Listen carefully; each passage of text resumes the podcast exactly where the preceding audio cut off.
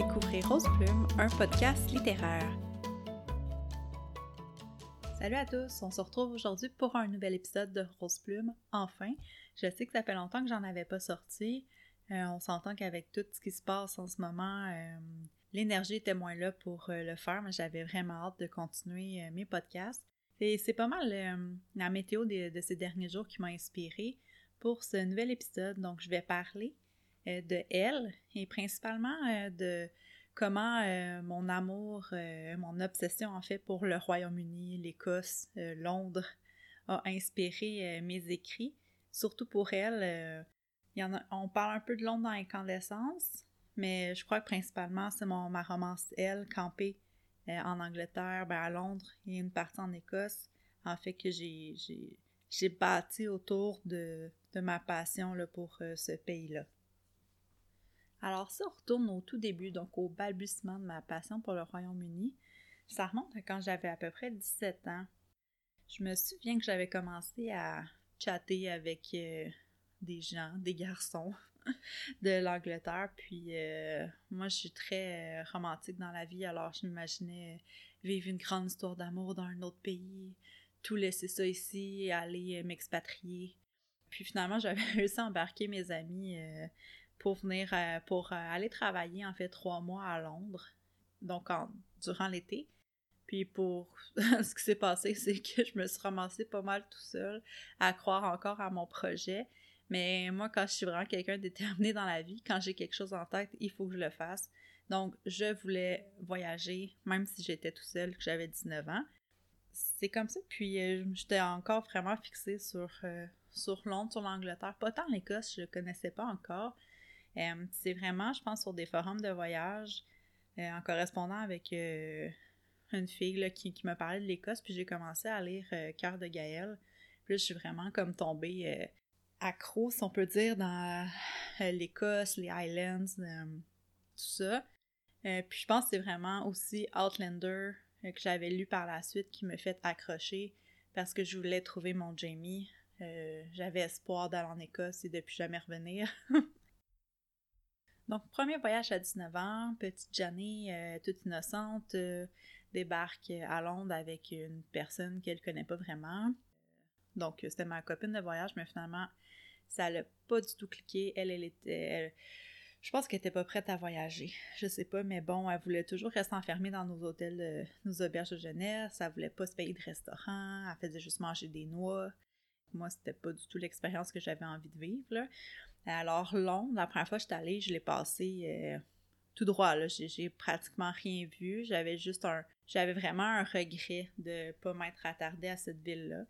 Puis je suis allée, je suis retournée là il y a quelques années, je vais vous en parler. Puis là, j'ai vraiment, euh, je l'ai vraiment dans la peau. Donc mon premier voyage, c'est à 19 ans finalement. On est parti de Londres, on est monté euh, à Liverpool. Ensuite de Liverpool, on est allé à Glasgow. Puis après, j'ai fait Édimbourg, puis je suis allée à l'île, de Skye, j'ai fait les Highlands. Donc c'est ça, on, était dans des auberges de jeunesse. Puis c'est un peu ce qui m'a inspiré pour elle au niveau des auberges de jeunesse. Puis aussi, euh, ceux qui l'ont lu, la relation qu'elle a avec Kim, c'est pas vraiment pas la même relation que j'avais avec ma copine de voyage, mais juste pour dire que des fois, on peut être vite désabusé quand on, on connaît pas vraiment les gens. Deuxième fois que je vais en Angleterre, euh, il y a trois ans, je crois quatre ans. Ça passe vite. Donc, euh, j'étais un peu plus mature. Je partais avec une amie que j'adore. Et puis que les deux, on avait vraiment le même euh, mindset par rapport à notre voyage. On ne faisait que Londres pendant cinq jours. Et, puis, on a fait que Londres pendant cinq jours. J'ai découvert des quartiers que je serais jamais allée. On a marché des 12 heures de temps. On était vraiment passionnés de, notre voyage. Euh, j'ai bu des, des euh, flat white, genre de... une sorte de cappuccino avec plus de lait, mais bon, je me sentais tellement londonienne de commander un flat white. à la tonne des fish and chips, euh, des bières, tout ça. Donc, honnêtement, c'est un de mes plus beaux voyages. Même si je me suis pas promenée, que je suis restée dans cette ville-là, c'est euh, une ville épatante au niveau de l'architecture. Euh, c'est tellement beau, l'histoire, les gens sont fins. Tout, tout, est beau finalement. Je suis vendue Londres. Dans une autre vie, je, devais être londonienne. Donc, ce petit résumé-là, c'était pour vous mettre un peu dans l'ambiance. Euh, ça m'a porté à écrire elle, en fait à le peaufiner, parce qu'elle se passe une bonne partie à Londres et l'autre en Écosse. Euh, donc, euh, j'ai eu beaucoup de commentaires comme quoi c'était très bien détaillé, on sentait vraiment l'énergie, l'atmosphère de ce pays-là. Puis, oui, j'ai retravaillé elle suite à mon, à mon deuxième voyage. Donc, elle, c'est ma romance contemporaine. J'ai eu l'idée de l'écrire au mois de janvier. Puis là, euh, moi, les dates, là, j'ai aucune idée. C'est en janvier, oh mon dieu. J'ai pas d'idée. Mais bref, les, les filles chez Lisiane Rose me disaient euh, qu'elles n'avaient pas encore de romance. Euh, puis on dirait que j'étais comme dans un blocage avec ma série Freedom. J'avais goût d'essayer autre chose. Donc je me suis dit pourquoi pas écrire une romance?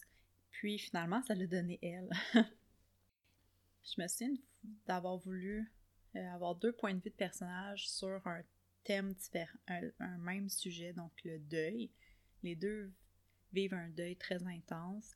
Cassandre, elle, a perdu sa meilleure amie, ben, sa meilleure amie s'est suicidée. Et euh, James, lui, a tué sa copine dans accident de voiture. Donc, c'est on, s'entend que c'est les deux, c'est un deuil, mais très différent. Puis, euh, deux personnalités aussi différentes. Alors, comment qui vont qui vont dealer avec ça? Alors, Cassandre, Cassandre, 19 ans, donc euh, c'est un peu euh, bébé Janet, dans le fond. Il y a beaucoup de moi dans Cassandre, surtout quand j'avais cet âge-là. J'avais envie de vivre une vie euh, épique, romanesque, comme on lit dans les livres. Je pense pas que j'étais aussi beige que Cassandre se décrit, mais il y a beaucoup de, moi dans ce personnage-là, c'est certain. Puis James, ben, James, je pense que c'est le book boyfriend que j'aurais voulu avoir. Euh, en fait, que je j'espérais trouver en allant en, Écosse quand j'avais 19 ans. Non, je ne l'ai pas trouvé. J'ai euh, eu quelques. une aventure avec un Écossais. Ça s'est terminé là. Ça s'est terminé avec euh, moi qui dors dans une gare à Glasgow à 5 heures le matin. Euh, qu'est-ce qu'on fait pas quand on est euh, en voyage et un petit peu naïf. Mais bon, c'est toutes des, belles anecdotes. Il a rien arrivé de, de négatif pendant mes voyages. En fait, ça a juste forgé, je pense, mon caractère.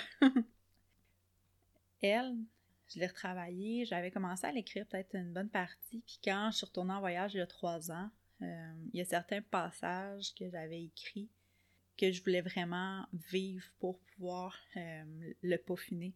Donc, euh, dans, les premières, mais pas les premières, pages, dont à la page 33, euh, quand Cassandre arrive au, métro de Londres. Métro de Londres, c'est tellement complexe. une fois que tu comprends comment ça fonctionne, c'est facile, mais il y a plusieurs trains qui passent au, même quai, qui vont pas à la même place. Donc, il faut que tu regardes le panneau indicateur qui dit tel train qui arrive, il va juste là. Puis il y en a qui font des books, euh, il y en a d'autres qui euh, font une grosse boucle, d'autres c'est des express, ils n'arrêtent pas partout. Euh, donc c'était un petit peu mélangeant. Puis ça, quand je l'avais écrit, ce passage-là, moi je l'avais pas encore pris le métro de Londres. Donc en le prenant, j'ai j'ai pu, j'ai pu le corriger. Euh, donc, on voit vraiment l'impression de. ce que Cassandre ressent, c'est un peu ce que je ressentais la première fois que j'ai pris le métro. Je suis contente de ne pas avoir été tout seul euh, parce que c'est un peu mêlant. Ensuite, euh, quand elle arrive à King Cross, j'ai eu le même feeling parce que King Cross dans Harry Potter, c'est l'espèce de gare ancienne en briques avec des arches, donc magnifique. Puis finalement, ben, la station King Cross, c'est très commercial, c'est très moderne. Euh, c'est pas. Ce qu'on voit dans Harry Potter, c'est un autre bâtiment à côté qui est Saint. Saint Pancreas, je pense, là. C'est. Euh, c'est une gare, mais c'est pas le. C'est pas King Cross, là. Euh, donc, c'est ça aussi que j'ai. Je, je, parle dans le roman quand Cassandra arrive, elle est un peu désabusée parce qu'elle s'imaginait pas ça. Un autre moment que j'ai décrit dans le livre, c'est quand Cassandre sort du métro pour aller voir les, les principales attractions donc, le Big, le Big Ben, euh, le pont de Westminster avec la Grande Roue, le London Eye. Euh, c'est vraiment la vision que j'ai eue quand je suis sortie du métro. Donc, on sort directement euh, comme en diagonale du Big Ben. Puis, euh, à ce moment-là, il y avait comme un gros soleil qui frappait toute la structure. C'était super beau. C'était vraiment une vision magnifique. Donc, c'était. Quand j'étais allée à Londres il y a trois ans, c'était la première fois que j'y retournais depuis 19 ans. Puis, c'est la première chose que j'ai vue en sortant du métro. Donc. J'étais éblouie, littéralement. J'ai aussi euh, relaté euh, mon feeling des auberges de jeunesse dans, euh, dans Elle, quand Cassandre va au, Queen's, au Queen Heights. Qui, ça, il n'existe pas, là. Mais c'est un peu le. Tu pour ceux qui ont fait des auberges de jeunesse, toujours un. Il y a des gens, on dirait, qui, qui vivent là l'année, là, qui ont la l'espèce de vibe hôtel de auberge de jeunesse. tu sais, il y, a no stress, tout va bien, un peu hippie. moi, quand je fais des auberges de jeunesse, je me sens Là, c'est ça, je suis plus vieille, là, mais je me suis jamais vraiment sentie à ma place. Ça a toujours été dur pour moi de me faire des amis des inconnus. Euh, J'étais un peu introvertie, donc il faut que j'apprenne à connaître les gens avant de m'ouvrir complètement. Dans l'auberge jeunesse, euh, c'est un peu dur d'aller dans un groupe ou euh, voir un inconnu puis dire Salut, comment ça va? Donc Cassandre qui, qui se force à dire euh, salut aux gens, mais ben, c'était moi à 19 ans. Maintenant, euh, j'ai quand même travaillé là-dessus, j'en ai 30, là. Mais euh, ça reste que quand tu es plus introverti, c'est des, défis. Un autre moment que j'avais écrit avant de le vivre, c'est le moment où que Cassandre et Kim euh, vont à Academlock, qui est un quartier un peu punk slash hétéroclite, vendeur ambulant, tatoueur je suis pas capable de le décrire, mais euh, c'est vraiment spécial. Puis tu sais, j'avais vu le, le Google Street, là, tu sais, je me promenais, puis je voyais un petit peu le, à quoi ça ressemblait.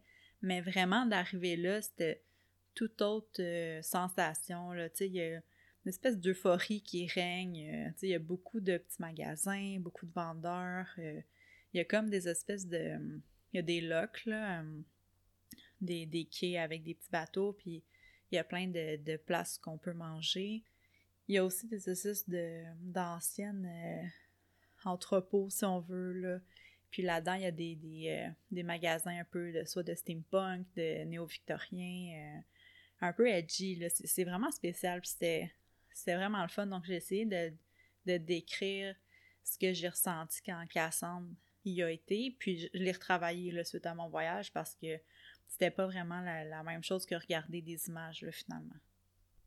Pour ceux et celles qui se questionnent, euh, non, je n'ai pas sorti dans un club et je n'ai pas eu d'aventure euh, euh, lesbienne avec une autre personne.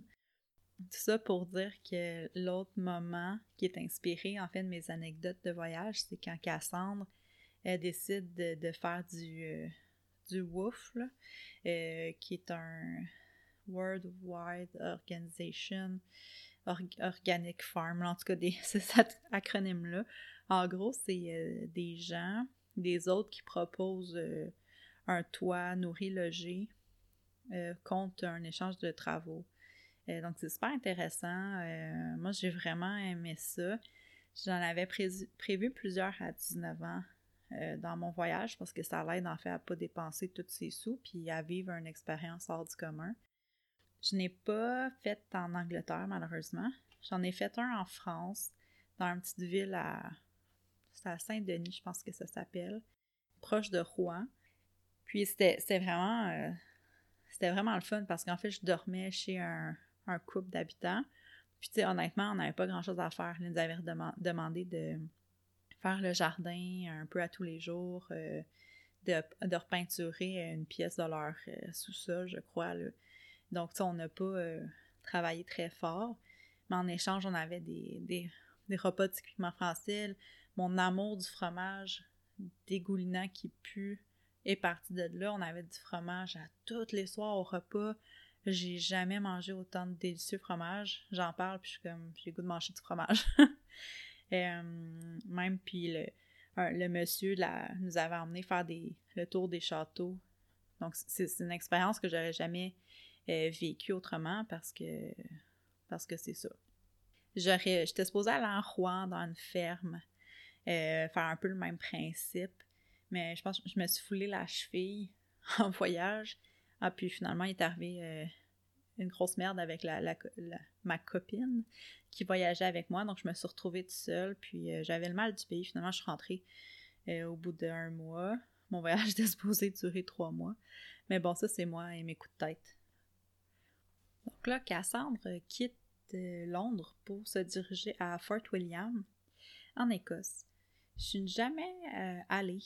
Donc, c'est vraiment ça, c'est de l'inspiration à la création à l'état pur. J'ai regardé des photos, j'essaie de m'inspirer euh, de ce que j'avais vécu quand je suis allée en Écosse, dans les Highlands. Donc, euh, le paysage a coupé le souffle, les montagnes gigantesques, le vert partout.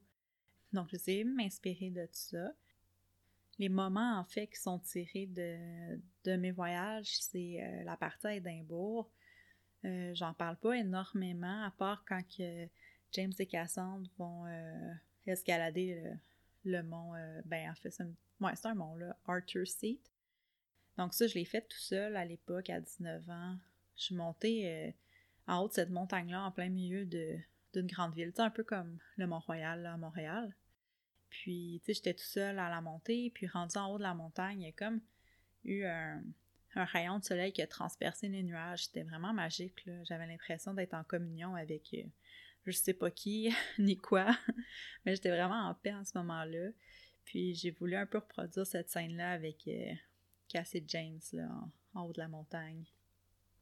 En ce qui concerne tout l'aspect du bed and breakfast, le Lovely Mountain et, Holly, euh, Holly c'est comme la grand-mère que j'ai toujours voulu avoir. Moi, j'ai pas connu mes grands-parents, donc euh, je me suis toujours imaginé qu'une grand-mère, c'est un peu comme ça. Donc, euh, douce, attachante, à l'écoute. C'est comme un, réconfort finalement. Tous les moments Cassandre passe au bed and breakfast, donc quand elle lit, quand elle boit du thé, quand elle travaille dans le jardin avec les roses, c'est tout un peu de, moi là-dedans. les roses, je me suis beaucoup inspirée du, du Queen's Mary Garden à Londres. C'est un gigantesque jardin de roses. Il y a plus de 12 000 roses là-dedans. 85 variétés. C'est fou. pour la fille qui tripe sur les roses comme moi, j'étais au paradis. je serais pas sortie de là. Ça a pris. Euh, on est resté vraiment longtemps, là, moi et mon ami, à tout regarder les roses, juste à, être là, finalement, à vivre le moment présent. Puis c'est ça que je retiens de mon dernier voyage euh, à Londres, c'est qu'on n'avait pas d'itinéraire précis on se disait, on va aller voir cette, mettons, ce parc-là ou ce truc-là, mais du point A au point Z, on n'avait aucune idée de ce qu'on faisait, donc c'était parfait. C'est un peu ça que je voulais laisser dans elle, de qu'il n'y a, rien, a rien de planifié dans la vie, puis des fois, mais c'est ça qui tourne euh, le meilleur des bonheurs, finalement. Tu sais, Cassandre, elle n'avait rien prévu d'aller en Écosse, de rencontrer James, que ça, change, ça changerait sa vie à ce point-là. point là pour ceux qui me connaissent, vous savez que la musique a vraiment une grande importance pour moi quand j'écris. Ça a vraiment euh, découlé de elle. Je me suis fait une playlist euh, inspirante avec des, des, euh, moments marquants. Puis, c'est vraiment quand j'ai écouté une radio associée, je pense que c'était Morning Coffee, un coffee shop, un truc comme ça. Puis là, j'étais en train d'écrire une scène avec James. Pour ceux qui ont lu, c'est la scène sur le bord du feu où il va gratouiller sa guitare et chanter. Puis c'était pas nécessairement prévu qu'il allait euh, chanter. Puis quand la, chanson est partie, il a vraiment fallu que j'arrête d'écrire, que je prenne le temps d'écouter la chanson, puis même que je l'écoutais en boucle. J'ai eu des frissons qui m'ont qui m'ont fait virer le l'âme puis la voix, la mélodie des paroles, c'était parfait avec ce que je ressentais, en fait ce que James ressentait. Puis la chanson, j'en ai souvent parlé, mais la chanson c'était euh, c'est I'll Be Good de James Young, justement. Puis c'est drôle parce que quand j'ai regardé c'est qui le chanteur, c'était un James, j'ai comme. j'ai capoté, je me suis dit, c'est un signe du destin, ça se peut pas. Euh, puis James Young a vraiment une grosse importance dans ce roman-là, surtout cette chanson-là, parce que ça, ça le dit, le I'll be good, je vais être gentil, parce que sais, James, au début, il est pas gentil, il est trop colérique pour s'attarder aux sentiments de Cassandre et des, autres personnes autour de lui, sa famille. Euh, donc, euh, c'était comme le... Pour, pour lui, en fait, cette chanson-là, même pour moi, ça a été l'élément euh, marquant de, de ce roman-là. Puis c'est à partir de elle que j'ai vraiment pris le temps de bâtir des playlists avec des chansons qui me faisaient ressentir des émotions pour pouvoir m'imprégner totalement de ce que mes personnages ressentent. Je sais que c'est pas tout le monde qui écrit de la musique, mais dans mon cas, c'est vraiment un... c'est vraiment quelque chose qui me propulse en fait, euh, qui, qui, va augmenter euh, ma sensibilité, mon empathie, puis je peux découler ces sentiments-là qui ne m'appartiennent pas euh, dans mes personnages. au niveau du deuil, j'en ai jamais vécu, heureusement. Mais je pense que j'ai quand même réussi à cerner les éléments. Parce qu'il y a beaucoup de gens qui m'ont écrit pour dire qu'elles, les, ils ont pleuré en lisant mon roman. Donc, je pense que j'ai réussi à, cerner puis à véhiculer les émotions qui sont propres au deuil ou propres à la colère, à la tristesse, à, à faire un amour naissant aussi. puis j'ai lu récemment, je trouvais ça beau, j'étais en train de lire la biographie de Jane Austen surprenant que Jane Austen est une de mes auteurs favoris. Ici, c'était un sarcasme. C'est ça. Puis dans le roman, on disait que souvent les artistes, c'était des gens qui, mélancoliques. Puis au niveau des écrivains, ben, la, mélancolie, c'est comme le. le c'est, le sentiment d'avoir perdu quelque chose, puis tu sais pas nécessairement c'est quoi. Puis comme on est écrivain, ben la, la mélancolie se transforme en vouloir en voulant créer retrouver ce sentiment-là perdu. Donc, créer, écrire. Je pense que je, le sais que je suis une éternelle romantique. Euh, puis peut-être que je veux, je veux, je veux recréer euh, mon histoire d'amour parfaite. je sais que ça n'existe pas. En fait, je suis très heureuse en ce moment avec mon copain de, plus de 10 ans et mon, mon enfant. Mais euh, je pense qu'il y a toujours une partie de moi une partie de, de moi qui est restée en Écosse avec Cassandre. Puis elle, Cassandre, j'ai fait vivre euh, ce petit bout de moi-là que j'aurais voulu vivre. Pour finir, je vais vous lire un petit passage justement que je parlais euh, quand James va chanter la chanson de James Young. Euh, si vous êtes curieux, là, vous irez l'écouter, c'est vraiment le début. Je vous la chanterai pas, non.